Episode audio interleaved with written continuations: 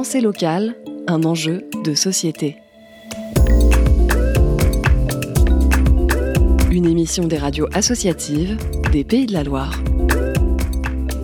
Ils sont près d'une quarantaine à entourer Côme 6 jours sur 7, de 9h à 18h, et ce depuis 3 ans. Mais qui est Côme? Sa maman, Mélissa, nous le présente.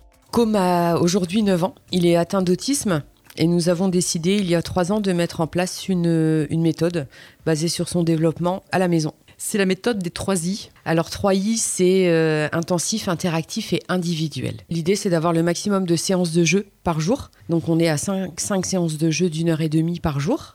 L'interactivité, c'est parce que euh, la plupart des séances se passent vraiment un pour un, pour qu'il soit concentré sur la personne qui l'accompagne et pour aussi favoriser bah, le- l'interactivité, l'individualité, enfin tout ça, ça va, ça va ensemble. L'idée, en fait, c'est qu'on sait que l'autisme, a- ça recouvre mille réalités, mais en gros, les autistes sont un petit peu dans leur monde. Et l'idée, c'est de re- rentrer dans le monde de Côme, là en l'occurrence, C'est exactement pour ça. L'amener à rentrer euh, dans le monde. Et lui, à Voilà, sortir un petit ça. peu de son monde.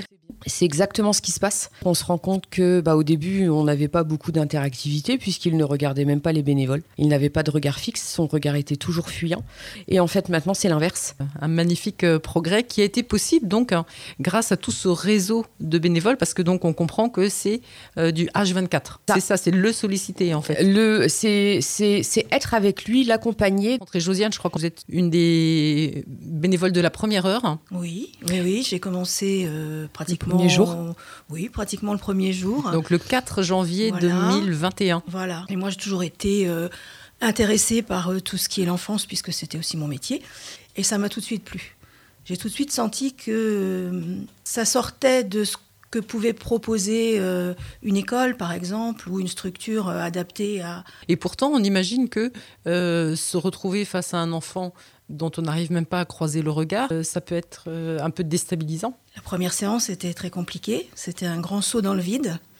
Et puis, et puis il est tellement attachant, tellement mignon que ça s'est fait, voilà. Euh, en limitant, en essayant petit à petit, par petites touches, d'amener des choses euh, un petit peu plus élaborées, qu'il essaie de nous, nous imiter à son tour. Ben, petit à petit, le contact se fait et aujourd'hui, c'est une très belle relation. Pensée locale, un enjeu de société. Thomas, vous êtes étudiant avec un emploi du temps bien chargé. Que pourriez-vous dire de cet engagement que vous avez auprès de Com Je trouve ça cool. Enfin, en fait, euh, on nous demande de venir et d'imiter. Du coup, bah, je viens et puis je me mets en face de lui et puis je lui dis bon, bah, c'est toi qui gères, quoi. C'est c'est lui qui, qui va guider la séance.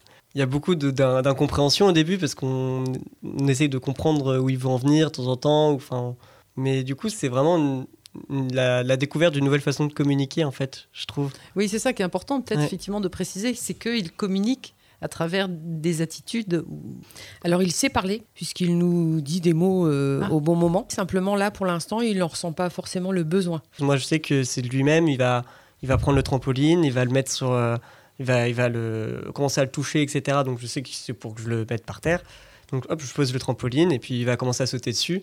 Moi, j'ai juste à sauter en face de lui et puis à jouer Sur le avec lui. trampoline aussi. Euh, du coup, euh, non, pas sur le trampoline parce qu'il est trop petit, mais euh, il va montrer, en fait, il va, va venir chercher les jeux, etc.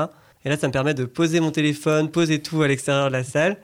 Et juste pendant une heure et demie, je suis là, je, je vais à son rythme. C'est vraiment lui qui gère. C'est marrant, les bénévoles, quand ils rentrent dans la pièce, c'est insonorisé, c'est assombri, les carreaux sont floutés, donc on a vraiment l'impression d'être le- que le temps est suspendu. C'est, on est vraiment dans une bulle en fait. Et du coup, ça permet effectivement, il y a quelquefois même des bénévoles qui, qui font la sieste avec Com, Ouais. parce que Com a besoin de faire une petite sieste. Il y a des bénévoles facilement qui s'endorment. Nous n'avons pas le temps de développer, mais on sent bien le bonheur des bénévoles. Et surtout, on l'a moins entendu, mais la maman de Com nous l'a confié, les progrès sont patents. Et ça, c'est une belle récompense pour tous.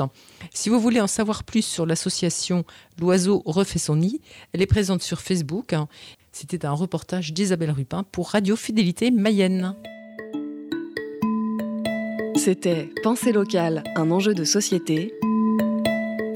Une émission de la Frappe, la Fédération des radios associatives en Pays de la Loire.